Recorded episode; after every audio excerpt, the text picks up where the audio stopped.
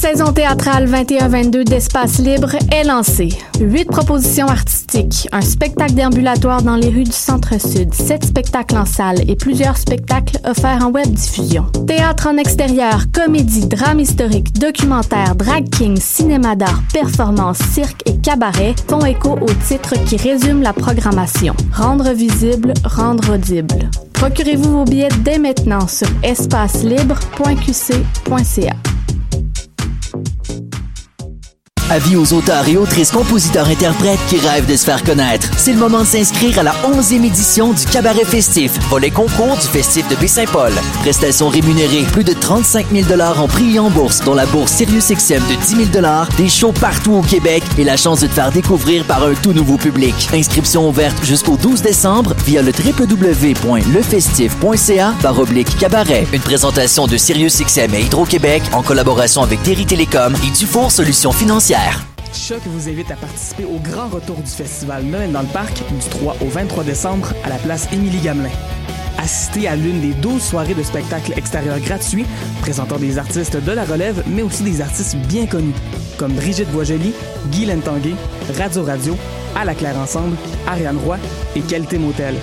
Venez en famille ou entre amis et profitez-en pour acheter votre sapin de Noël. Pour connaître toute la programmation, visitez noeldansleparc.com.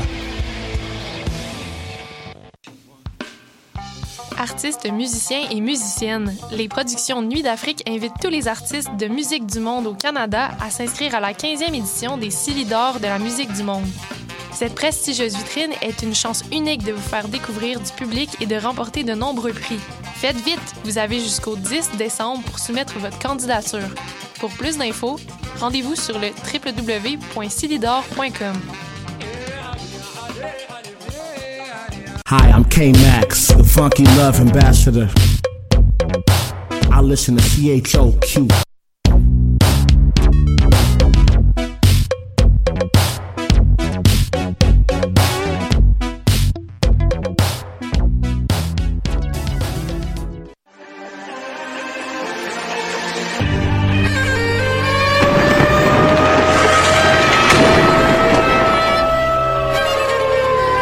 La guerre est toujours la sanction d'un échec.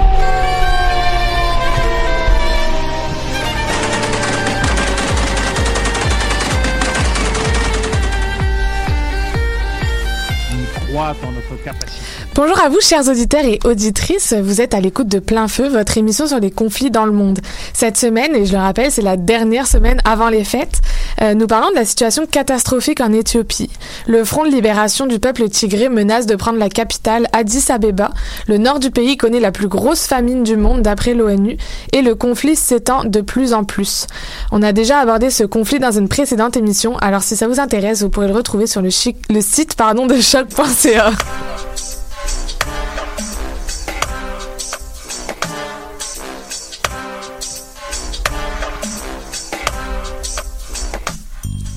Avant de plonger dans le vif du sujet, on vous rappelle que vous pouvez en tout temps interagir avec nous par l'intermédiaire du Facebook Live de l'émission ou en nous écrivant sur notre page Facebook. Cette semaine, c'est Lucas qui nous présente la mise en contexte. Alors Lucas, euh, pour ceux qui n'ont pas eu la chance ou l'honneur, je dirais, euh, d'écouter la précédente émission de Plein Feu sur l'Éthiopie, tu nous as préparé un retour sur la situation. Alors, euh, on est tout oui, qu'est-ce qui s'y passe? Exact. Ben, tout d'abord, je vais commencer par remettre un petit peu euh, l'Éthiopie euh, géographiquement. Donc, l'Éthiopie, pardon, ça fait partie de la région de la Corne de l'Afrique avec l'Érythrée, la Somalie et Djibouti. C'est un emplacement stratégique au niveau maritime parce que cette zone-là, en fait, fait partie de la péninsule de l'Afrique de l'Est et est à la jonction entre la mer Rouge, l'océan Indien, la mer d'Arabie et le golfe d'Éden. Aussi, au niveau de sa superficie, c'est un, euh, des, euh, c'est un très grand pays euh, de l'Afrique, soit le neuvième, avec 1 127 127 km, soit deux fois la France, et quasiment aussi gros que le Québec. Au niveau de sa population, on est aussi au niveau du deuxième pays d'Afrique derrière le Nigeria. Donc, l'Éthiopie, euh, comme vous l'avez compris, a un fort potentiel de développement économique et social, mais malheureusement est le sujet de plusieurs conflits internes en lien avec les différents groupes ethniques qu'il compose. Euh, Jusqu'ici, les tensions du pays concernaient principalement les deux ethnies majoritaires, soit les Amara et les Oromo. Euh, représentant 60% de la population du pays, des tensions qui sont apaisées en 2018 avec l'élection du premier ministre Abiy Ahmed Ali, d'origine Omoro, venant ainsi rassembler et créer une alliance entre les deux partis. Pour cette raison, il se verra décerner en 2019 le prix Nobel de la paix, mais on en parlera euh, un petit peu plus tard avec Olivier dans le Zoom sur. Eh bien justement, je me demandais, suite à cela, comment la situation en Éthiopie elle a évolué? Ben, dans le fond, euh, suite à cette élection-là, euh, la population du Tigré, qui euh, se trouve dans la région du nord-est euh, de l'Éthiopie, s'est sentie vraiment mise à l'écart. Donc, le Tigré, pour un petit rappel, c'est euh, 4,5 millions d'habitants, soit 6% de la population du pays. Et comme je disais précédemment, donc c'est situé au nord-est de, de nord-ouest de l'Éthiopie. Euh, après cet évincement de la scène politique, euh, les Tigrins se sont retrouvés cantonnés euh, dans leur territoire et ont commencé à avoir des revendications indépendantistes. Ils s'engagent par l'intermédiaire du FLTP, le Front de libération du peuple du Tigré, dans des actions armées comme l'attaque d'une base militaire loyaliste dans le nord du pays. Ça va entraîner une aggravation de la situation qui va se cristalliser en novembre 2020 dernier avec l'intervention euh, armée euh, dans la région du gouvernement fédéral face au FLTP. Avec à sa tête, vous l'avez bien compris, Abiy Ahmed Ali, toujours prix Nobel de la paix. Le conflit fait encore rage aujourd'hui, comme tu l'as dit un petit peu plus tôt chez Yen, et se transforme en grave crise humanitaire dans la région, ce qui va entraîner aussi des fortes migrations de population euh, dans les pays voisins, principalement le Soudan. Aujourd'hui, plus d'un an après les débuts des affrontements, euh, les rebelles tigréens annoncent leur avancée territoriale vers la capitale du pays, Addis Abeba. Ben merci Lucas. Euh, J'espère que ça vous aura tous permis en fait de vous remettre en mémoire ce conflit qui perdure. Euh, c'est quand même euh, quelque chose qu'on voit souvent dans l'actualité puis qu'on a besoin d'éclaircir. En tout cas, moi j'ai besoin de, voir ça pour comprendre mieux le conflit. Absolument. Je vous propose maintenant une, une courte pause musicale avec Alaï Mesfin et sa pièce Asabi, My Worries. Euh, Alaï Mesfin, qui est une légende éthiopienne de la musique funk des années 70. On se retrouve après la pause.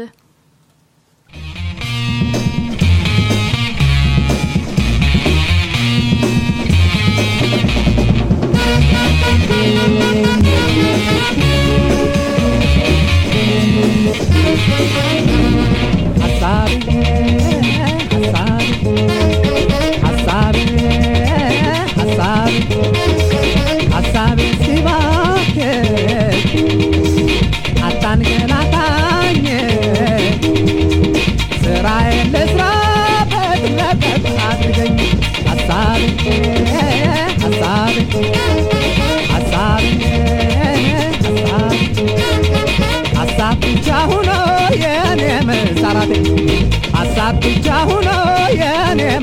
መሰረቴ ስጋዬን ጨርሶ አስቀረኝ ባጥንቴ አምጬም አልወልደው ሀሳብ ተሸክሜ አምጬም አልወልደው ሀሳብ ተሸክሜ መልኬን ላወጠው ተሰበረ ቅስሜ ሀሳቤ ሀሳቤ ሀሳቤ ሀሳቤ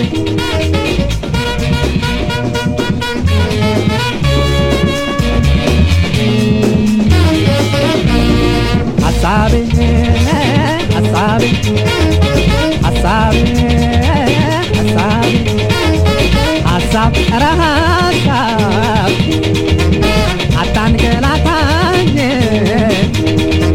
ሰርቼ ልብላበት ለቀቅ አድርገኝ። ሀሳቤ ሀሳቤ ሀሳቤ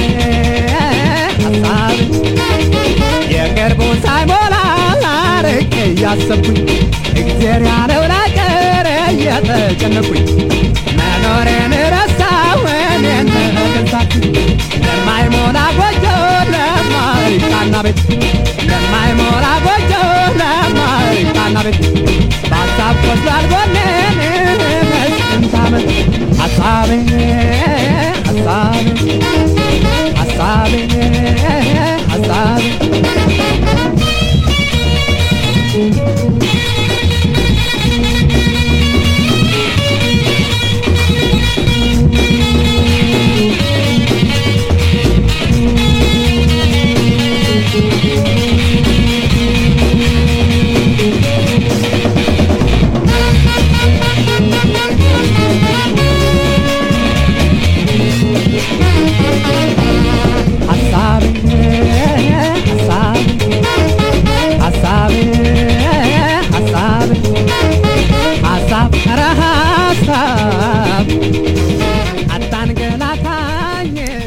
on est de retour à plein feu et je vais en profiter pour euh, faire euh, pour faire un petit aparté là.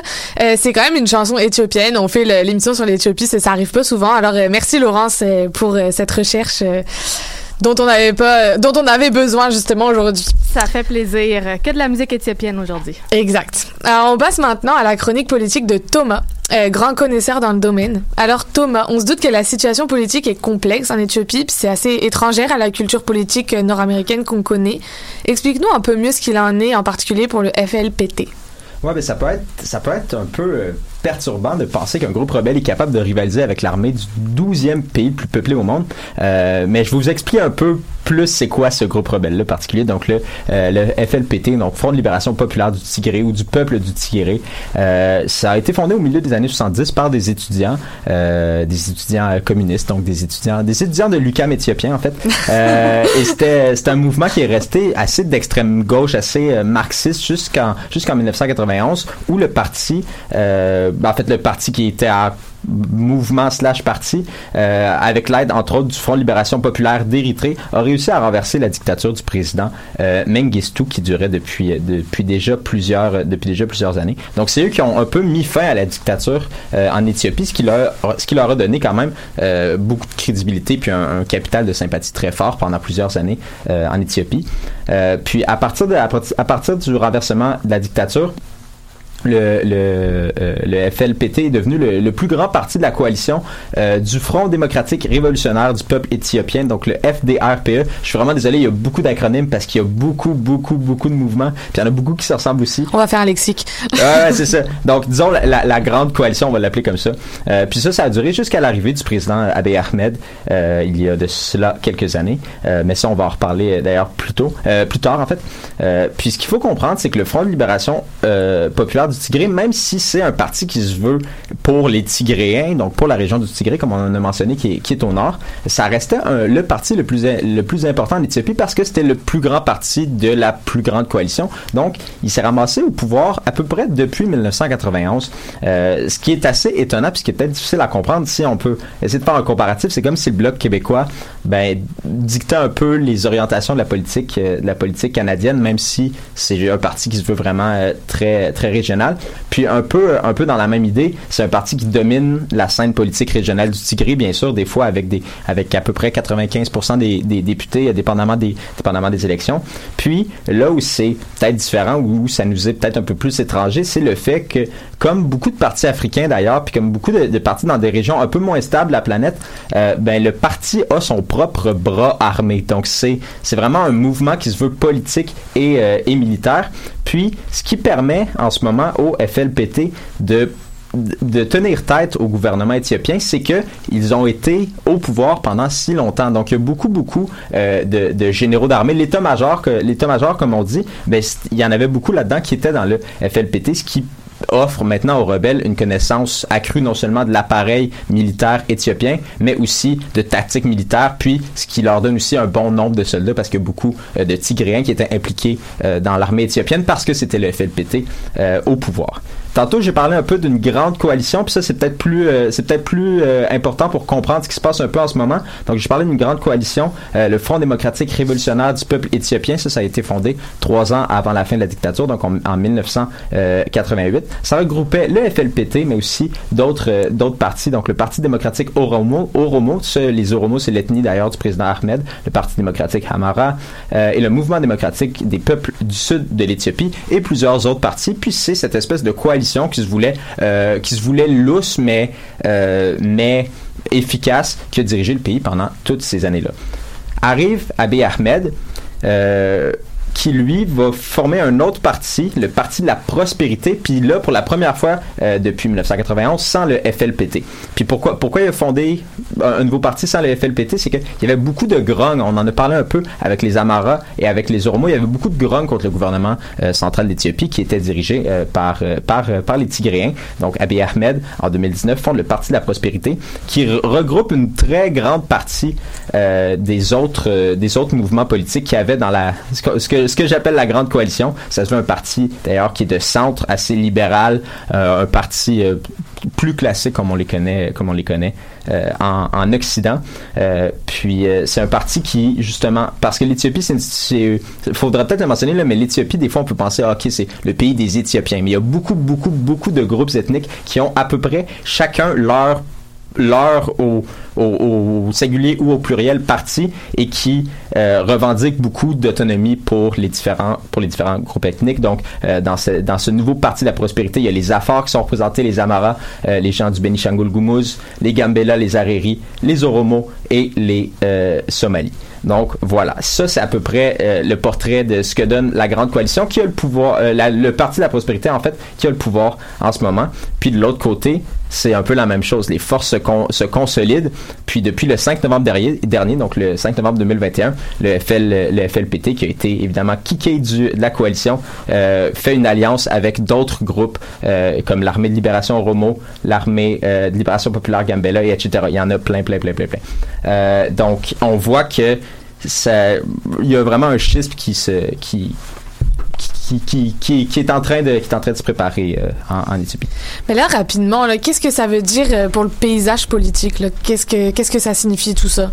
Ben, ça signifie premièrement qu'on est en guerre civile parce que là maintenant il y a des des groupes des deux côtés. On peut pas, il y a certaines ethnies, les Afars ou les Benishangul ou les Gambela, les Oromo, les Somalis, qui ont plusieurs partis qui sont pas qui en a qui sont dans le front euh, uni euh, du FLPT, puis il y en a qui sont aussi dans le parti de la prospérité qui est au pouvoir. Donc c'est vraiment devenu une guerre civile. Puis ça rend la situation aussi beaucoup plus complexe parce que euh, parce que les partis politiques ont des branches armées qui en ce moment se battent. Donc c'est c'est difficile d'envisager un dénouement démocratique parce que si ton adversaire propose de faire des élections à grandeur du pays, ben, tu vas être comme euh, non là je je, je vais pas euh, non je, je, ne les reconnais pas. Puis ce, que- je trouve intéressant c'est que c'est peut-être là le parallèle à, à, voir aussi avec le Canada, c'est que la question de fédéralisme parce que c'est parce que c'est ça l'Éthiopie, c'est vraiment une espèce de fédération de plein de groupes ethniques qui ont pas nécessaire qui sont ensemble un peu par la force des choses dans certains cas, mais c'est intéressant de voir que le fédéralisme c'est aussi quelque chose qui est important, puis c'est aussi quelque chose qui amène à débat même en Éthiopie malgré la situation euh, totalement différente, on s'entend, je pense pas qu'il y ait personne qui soit prêt à comparer le Québec euh, et le Canada à l'Éthiopie. Ben merci Thomas, c'est vraiment intéressant euh, la façon dont tu vulgarises euh, quand même un, un conflit, un aspect du conflit qui est quand même vraiment très complexe. Euh, puis c'est en peu de temps, on le rappelle, là, 5 minutes par chronique, c'est vraiment rapide. C'est pour ça qu'on rush un peu là, souvent parce que ben, l'émission euh, elle file. Euh, donc place maintenant à la chronique libre avec Laetitia. Euh, tout d'abord, salut Laetitia, j'espère que ça va bien. Oui, salut, ça va bien, merci.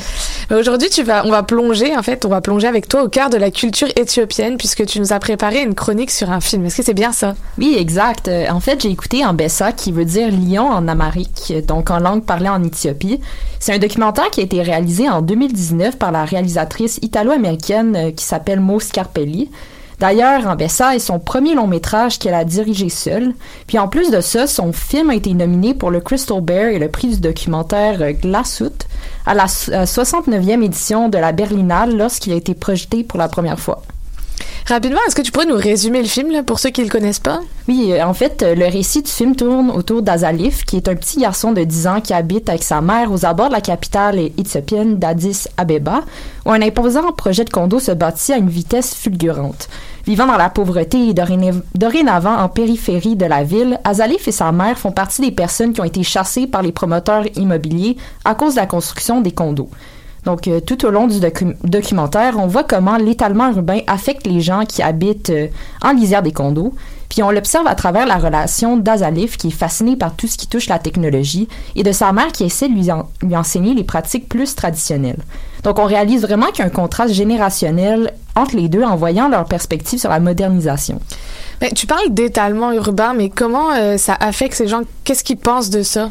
Mais en fait, ils, perçoivent ça d'une façon très négative. Aux yeux de ces personnes-là, euh, le projet incarne une vision de la société dans laquelle elles ne se reconnaissent pas. Au début du film, il y a notamment une scène où Azalif écoute une conversation entre plusieurs euh, fermiers qui porte justement sur l'urbanisation. En gros, les fermiers disent euh, qu'ils ont peur que l'étalement se rende jusqu'à leurs terres agricoles et que cette prolifération soit mauvaise pour leur communauté. communauté pardon. Donc, c'est comme si cette vision moderne du monde leur était imposée.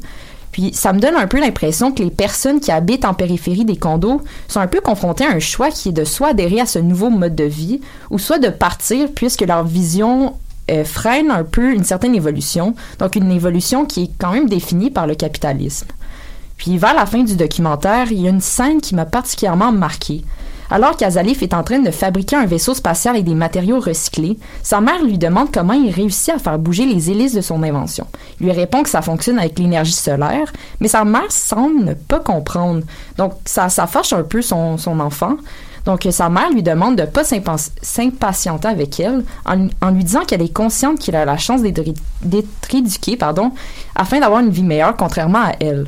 Puis elle lui, elle lui dit aussi qu'elle est constamment, constamment rappelée de son manque d'éducation autour d'elle, puis elle fait indirectement référence aux condos qui se construisent autour d'eux.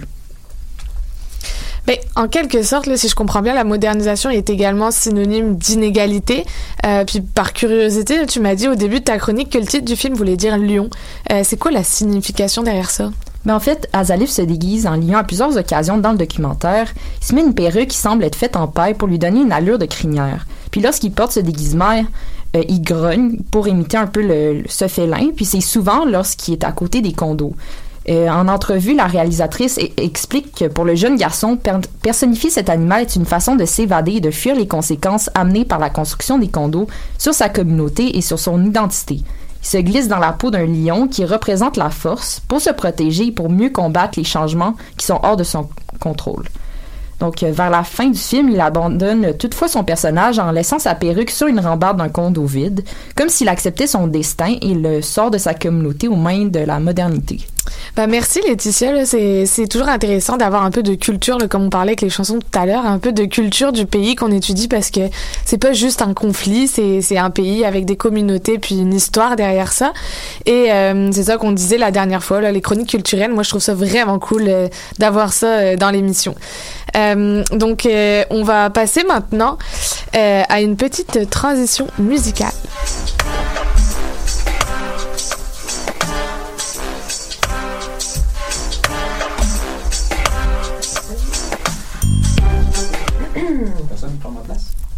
On passe maintenant au reportage avec Fanny qui décortique pour nous la question de la famine en Éthiopie. Euh, Fanny, l'ONU parle de la plus grande famine du monde concernant les Tigréens, mais à quoi ressemble la situation en réalité?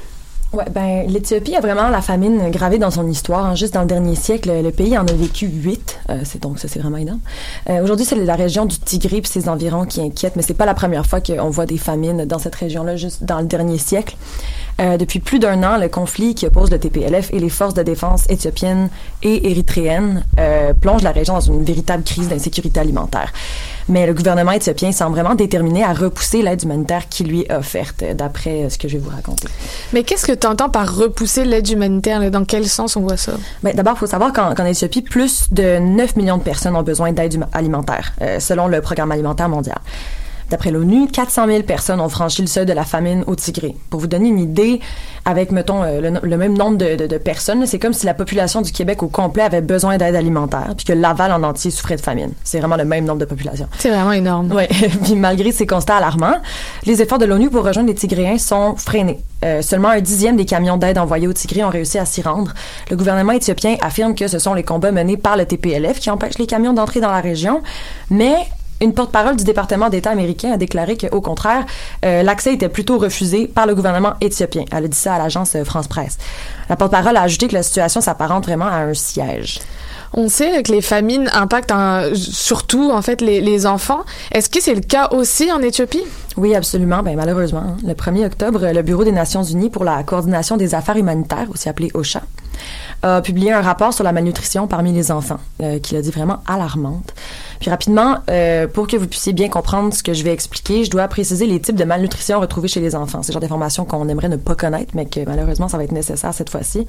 Euh, il existe deux types de malnutrition principaux. D'abord, il y a la malnutrition modérée, qui se définit entre autres par un indice de masse corporelle inférieur au standard international de beaucoup. Puis ensuite, il y a la malnutrition sévère. Ça, c'est la forme la plus dangereuse de malnutrition. Puis si elle n'est pas soignée, elle peut entraîner la mort. Elle se divise en deux types, mais on va passer par-dessus ça parce que ce qu'il faut vraiment savoir, c'est que peu importe de quel type elle est, la malnutrition sévère, ça compromet les signes vitaux du corps. Puis même si l'enfant se rétablit, son développement physique, mental, sa santé en général vont pouvoir être affectés au long terme. Donc c'est grave. Puis euh, d'après le rapport d'OCHA, sur 15 000 femmes enceintes et allaitantes étudiées par le bureau, plus de 12 000 ont été diagnostiquées en malnutrition grave. Donc ça, c'est environ 4 femmes sur 5 qui ont été étudiées qui en souffraient. Il y a d'autres euh, chiffres qui disent 50% mais ça, c'est selon leur euh, corps d'études. Là, c'est 15 000 femmes enceintes. Chez les enfants de moins de 5 ans, le niveau de malnutrition modérée dépasse le niveau d'urgence de 15 puis il atteint environ 18 Ça, ça veut dire qu'un enfant sur 5 souffre de malnutrition modérée ou tigrée. Puis pour la malnutrition sévère, encore au tigré, le niveau d'urgence est de 2% mais celui qu'on retrouve chez les moins de 5 ans est de 2,4% Puis d'après UNICEF, 2,3 millions d'enfants au tigré ont besoin d'aide humanitaire. 2,3 millions, c'est le même nombre d'enfants qu'il y a au Québec au complet. Donc, on se rappelle que si la population totale de l'Éthiopie est de 15 millions, 115 euh, millions, pardon, c'est plus qu'ici, mais quand même, c'est le même nombre d'enfants qu'on a ici. Je vais me répéter, là, mais c'est vraiment dingue comme chiffre, là. C'est pas des chiffres, tu disais tout à l'heure que c'est pas des chiffres qu'on a envie d'entendre, mais c'est important aussi d'avoir mm-hmm. ces informations-là pour être conscient de ce qui se passe. Ça, ça commence par là pour, euh, pour évoluer après. Mm-hmm. Puis, euh, tu mentionnais justement la réticence soupçonnée du gouvernement éthiopien pour recevoir l'aide humanitaire. Est-ce que le gouvernement a l'air de vouloir répondre ou régler cette crise? Ben encore dans ce cas-ci, le gouvernement éthiopien semble vouloir euh, repousser l'aide humanitaire. Juste avant qu'Ocha annonce les chiffres dont je viens de vous parler, le gouvernement éthiopien annonçait l'expulsion du pays de 72 responsables d'agences de l'ONU, dont des membres d'Ocha et d'UNICEF, les accusant d'ingérence dans ses affaires internes.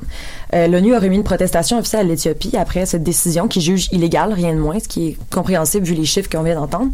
Euh, en réponse, la porte-parole du ministère éthiopien des Affaires étrangères, Dina Moufti, a fait des explications sur la chaîne de télé affiliée à l'État Fanabisi. Euh, elle a entre autres accusé les responsables expulsés d'avoir pratiqué des activités illégales, en ajoutant que cette mesure devrait servir de leçon aux autres, peu importe ce que ça veut dire. Elle a ajouté que, je cite, il apparaît que certaines organisations internationales autorisées à fournir des services liés à la santé sèment le trouble et mettent en péril l'état de santé de la communauté. En gros, elle accuse l'ONU de faire plus de mal que de bien, euh, allant même jusqu'à accuser les responsables expulsés d'avoir détourné l'aide humanitaire au profit du TPLF. Puis elle a fini cette annonce en affirmant que ces derniers étaient, je cite encore, responsables d'une désinformation et de la politisation de l'aide humanitaire. Euh, Madame Moufti a offert aucune preuve à l'appui de ces accusations. Ben merci beaucoup Fanny. La famine, c'est un sujet qui revient souvent dans, le, dans les conflits, malheureusement. Ça fait jamais plaisir de comprendre à quel point c'est grave et surtout à mhm. quel point les civils, les enfants notamment, sont des dommages collatéraux dans cette histoire, alors que ce sont l'avenir du pays. Mhm. Mhm, absolument. Euh, c'est vraiment triste. Puis je pense qu'on aurait peut-être besoin d'une courte pause musicale pour digérer tout ça. Euh, écoutez, c'était pas pour alléger l'ambiance, mais quand même, je vous propose une pause musicale très reggae avec Teddy Dan et sa pièce That's Not the Way de son album Message from Utopia. Euh, Message from Ethiopia, pas Utopia. Euh, Taliban est originaire de la Jamaïque, mais il vit maintenant en Éthiopie. Et euh, fun fact, il a été encouragé après avoir rencontré Bob Marley à continuer dans la musique reggae. Donc, on l'écoute à l'instant.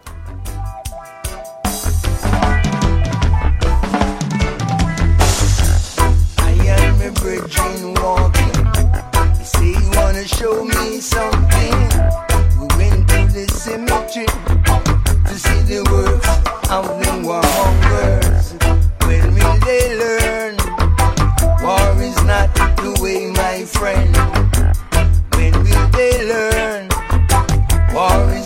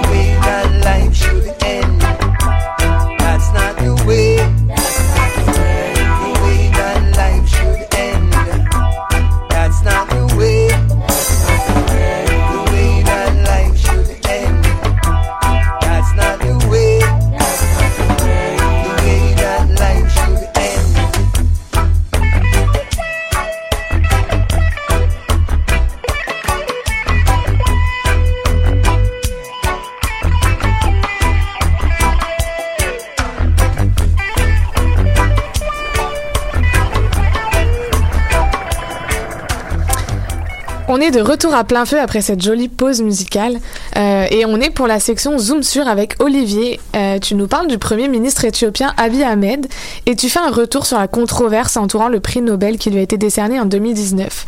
Euh, J'ai même entendu dire euh, à l'oreillette que tu avais une petite surprise pour nous en studio aujourd'hui. Eh oui, eh bien, vous l'aurez compris, le prix Nobel de la paix, c'est une récompense hautement litigieuse et Abiy Ahmed n'y échappe pas. Donc, le premier ministre éthiopien a remporté le Nobel de la paix en 2019 pour avoir conclu un accord de paix historique entre l'Éthiopie et l'Érythrée, mettant fin à plus de deux décennies de tensions. Mais l'année après avoir reçu le prix, le conflit éclate entre le gouvernement d'Abiy Ahmed et les rebelles du Tigré, si bien que le 24 novembre dernier, le premier ministre a annoncé mener lui-même la contre-offensive contre les rebelles. Donc, bel embarras pour le Nobel de la paix, qui n'en est pas à sa première euh, controverse. Et euh, ben, en fait, de retourner sur quelques ratés de cette institution, je vous ai préparé un petit quiz pour vous en studio, pour nos auditeurs et auditrices. C'est une émission très sérieuse, plein feu. Donc, dernière émission de la saison, on sort notre fou. Préparez-vous bien, parce que ça part. On a toujours besoin d'un quiz dans nos vies. Toujours besoin.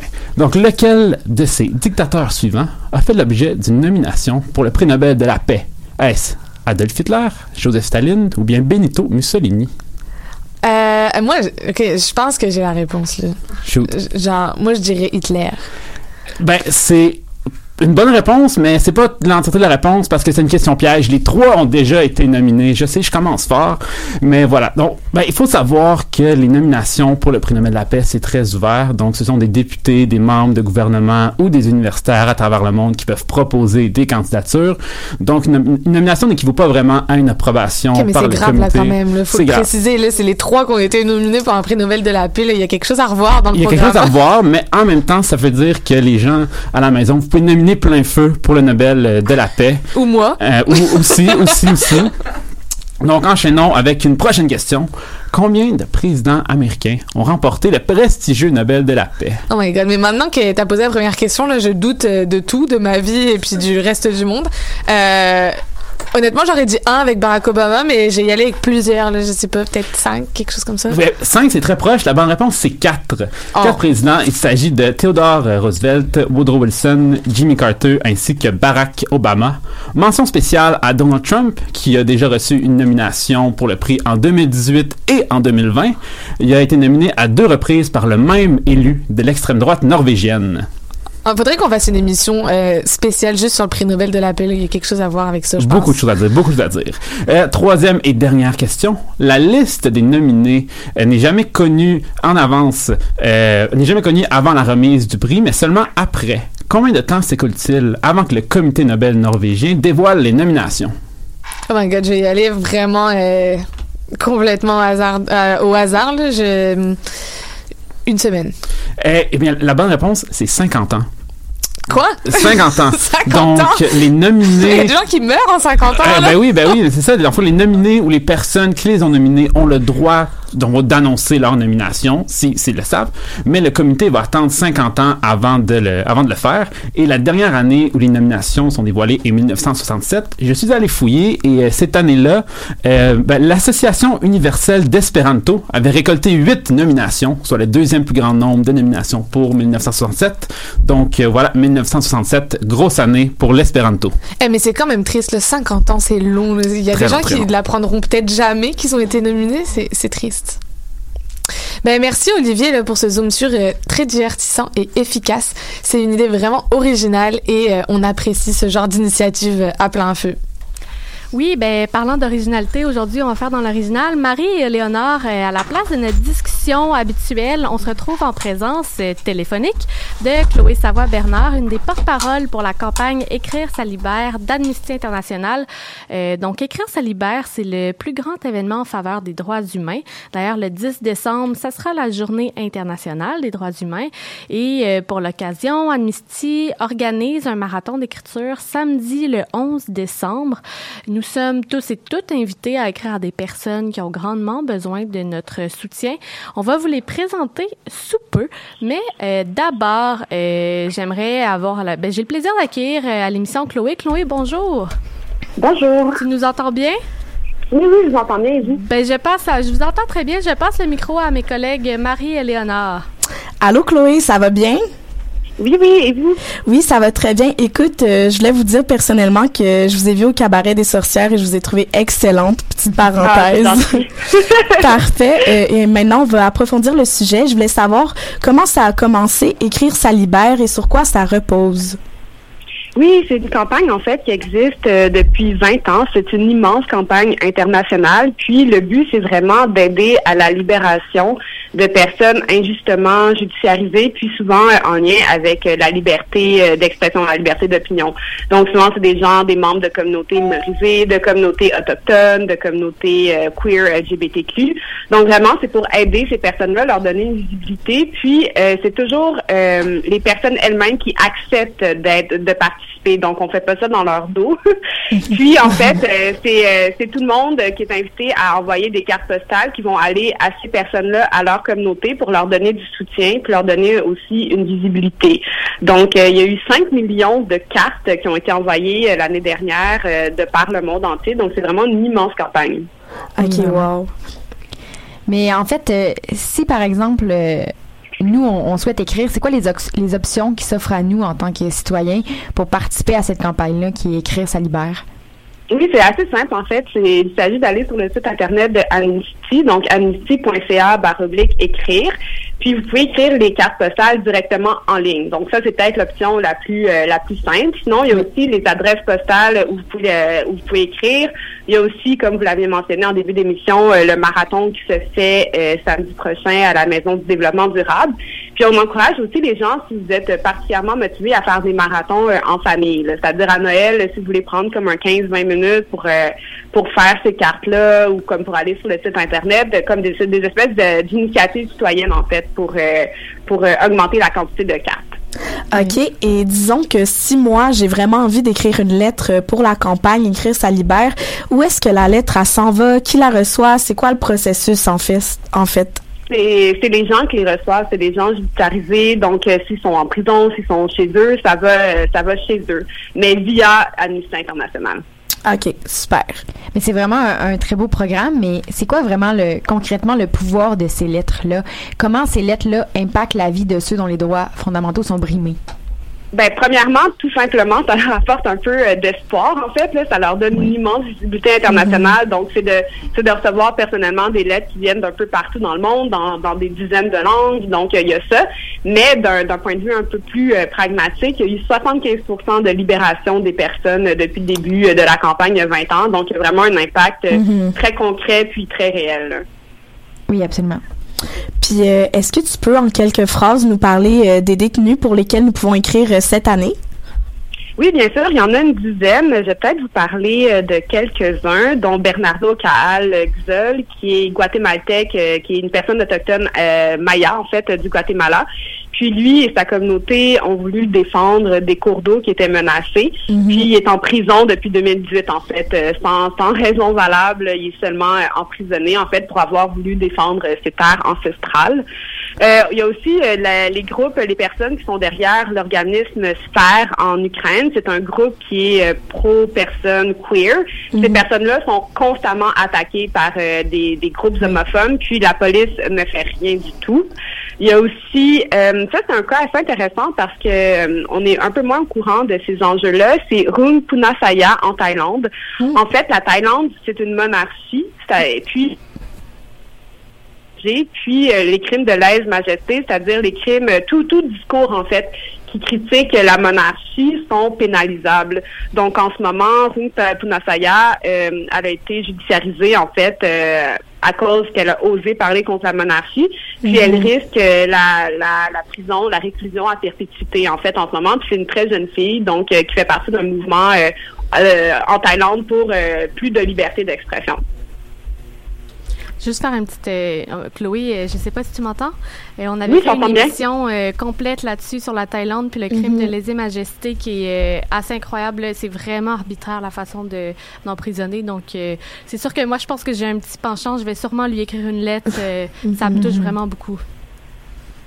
Parfait. Ben oui, c'est super important. Puis ça, aussi vous pouvez en écrire des dizaines de lettres à une personne si ça vous tente là, parce que vraiment aller sur le site internet, ça prend très très très peu de temps. C'est pour ça que c'est une initiative qui peut être euh, assez facile à, à prendre pour soi en fait, à, à exploiter pour soi. Et c'est surtout que ça fonctionne Oui. pour de vrai. Là. Un taux de 75% c'est énorme. Là. Ça veut dire que ça a Oui, vraiment, vraiment. un impact majeur qui marche. Là. Les lettres, c'est- c'est vraiment une, une très, très bonne idée. Mais est-ce qu'il y a d'autres actions collectives qu'on on peut entreprendre pour venir dans- en aide aux destinataires? Oui, ben un peu comme je disais, si vous avez envie de faire des espèces de petits parties, des petits marathons, euh, il y a comme toute l'information sur les sites internet. euh, puis euh, il y a aussi le grand marathon à Montréal, à la Maison du développement durable. Je vais être là, les, autres co-porte-paroles vont être là aussi pour pour vraiment comme en écrire un peu plus que, que si on était seulement chez soi. Donc Parfait. Et je voulais savoir, cette année, tu t'es jointe à l'équipe d'Amnesty International à titre de porte-parole pour la campagne. Et je voulais savoir pourquoi, puis qu'est-ce que ça représente pour toi, euh, ce nouveau rôle, en fait? Oui, ben moi je suis écrivaine dans la vie, donc euh, je suis pas très liée au, au droit international puis à ces questions-là. Mais je trouvais ça important parce que pour moi la, la fonction d'un écrivain c'est c'est social aussi là. On écrit en commu- en communication avec le monde, on écrit dans le monde, on n'écrit pas seulement chez soi. Mais aussi moi personnellement, euh, ma famille euh, du côté de mon père a été judiciarisée euh, quand mon père était enfant. là. Donc euh, quand mon père était enfant, il a été emprisonné en Haïti parce que son frère était communiste. Donc toute la famille a été emprisonnée. Ça a un immense impact. Je veux dire, ça a des impacts sur les vies individuelles, mais ça a des impacts après euh, sur les vies familiales. C'est des choses euh, vraiment très très intenses. Fait que d'une part, il y a ça, mais aussi d'une autre part, le fait qu'en ce moment au Québec, il y a des discours que je trouve très pernicieux sur la liberté d'expression. Euh, J'ai l'impression que les gens qui parlent de liberté d'expression, qui ont qui craignent que leur liberté d'expression soit menacée, mais c'est pas des gens dont la liberté d'expression est très menacée. Fait que pour moi, c'est aussi une manière d'un peu euh, de, de rétablir leur juste par rapport à ces enjeux-là, puis de montrer qu'il y a des gens dont la liberté d'expression euh, met en danger leur vie. On ne Mhm. parle pas de dire des mots qui blessent d'autres populations, on parle de des vies en danger. Donc euh, voilà, c'est important pour moi pour ça. Ouais, puis ce que je pourrais rajouter, j'ai trouvé ça super intéressant ce que tu viens de dire par rapport au Québec et ça m'a vraiment fait penser euh, au nouveau roman euh, de Judith Lucier sur la cancel culture justement qui parle beaucoup de la liberté d'expression. Fait que je trouve ça très pertinent puis euh, je vous le conseille aussi, ça fait vraiment un écho à ce que tu viens de dire là. Oui, oui, oui, tout à fait. Parfait. Donc, euh, c'est tout le temps qu'on avait. Euh, merci beaucoup, Chloé, euh, pour cette belle échange. Euh, on vous rappelle que le grand marathon d'écriture, ben, il se déroulera samedi le 11 décembre de 11h à 18h à la Maison du développement durable de Montréal. Et merci, encore beaucoup, pour ton temps. Là. Ça fait plaisir. Passez une belle journée. Oui, toi aussi. Merci. Je reprends euh, les rênes de plein feu là, pour euh, pour passer maintenant aux, aux- aux fameuses brèves, sous-estimées brèves, euh, bien que moins importantes que la conversation qu'on vient d'avoir, là, mais en tout cas, ça existe dans le monde, il y, a, il y a des choses qui se passent dans le monde et on va commencer avec la Serbie. Euh, ce samedi 4 décembre, des milliers de manifestants ont bloqué les ponts et axes routiers principaux un peu partout dans le pays, euh, selon l'AFP. Ces manifestants serbes s'opposent essentiellement au projet d'extraction de lithium par l'entreprise minière Rio Tinto. C'est la deuxième semaine de protestation, mais le gouvernement tient bon pour l'instant. On passe ensuite à l'Inde. Euh, une opération militaire dans le nord-est de l'Inde, dans le Nagaland plus précisément, a fait 15 morts, dont 14 civils et un militaire, euh, ce 6 décembre. La réponse ne s'est pas fait attendre et la population et les élus locaux réclament un contrôle renforcé de l'armée. Semblerait que cette opération soit le fruit d'une erreur, en fait, les forces de sécurité ayant cru avoir vu un fusil de chasse avant d'ouvrir le feu sur des mineurs. La situation a dégénéré quand les villageois ont attaqué les militaires à la machette, tuant un soldat. Alors voilà, euh, c'est euh, malheureusement ce qui conclut l'émission d'aujourd'hui. Euh, merci à tous d'avoir participé. Merci à Éléonore et Marie là, pour, euh, pour cette entrevue. C'était vraiment intéressant, c'était original, puis ça, ça donne un autre goût à l'émission. On vous retrouve en fait l'année prochaine. On vous souhaite donc de bonnes fêtes de fin d'année et on se retrouve en 2022. Et euh, pour vous remercier d'avoir été des nôtres, euh, on se laisse euh, avec Moonshower du groupe éthiopien Makina Gir- Girgir, Girgir, je sais pas si je le prononce bien, un groupe électro aux influences wave synthé des années 80. Alors, au mois de janvier et portez-vous bien.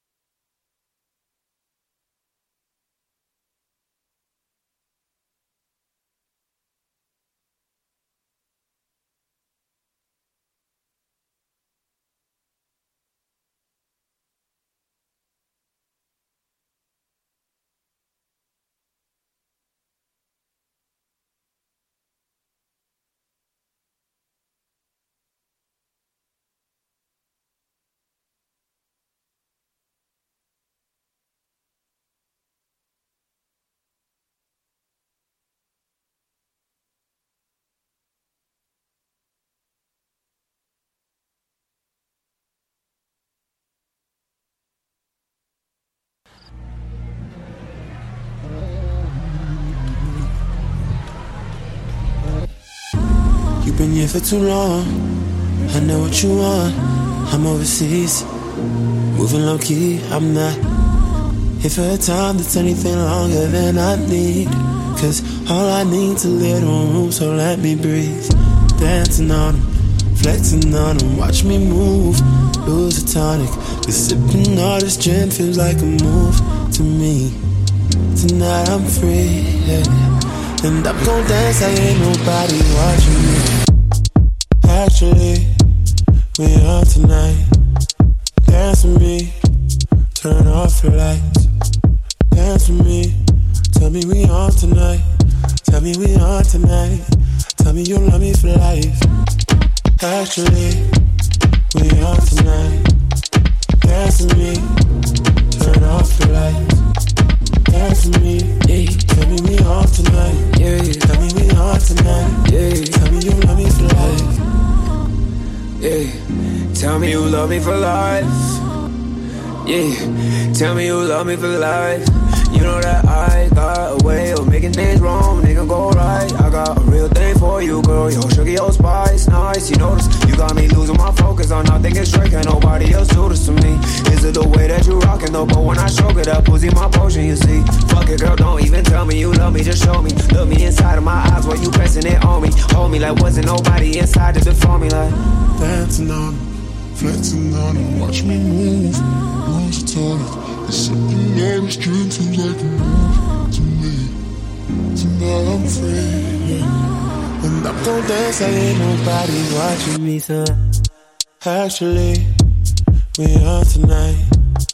Dance with me, turn off your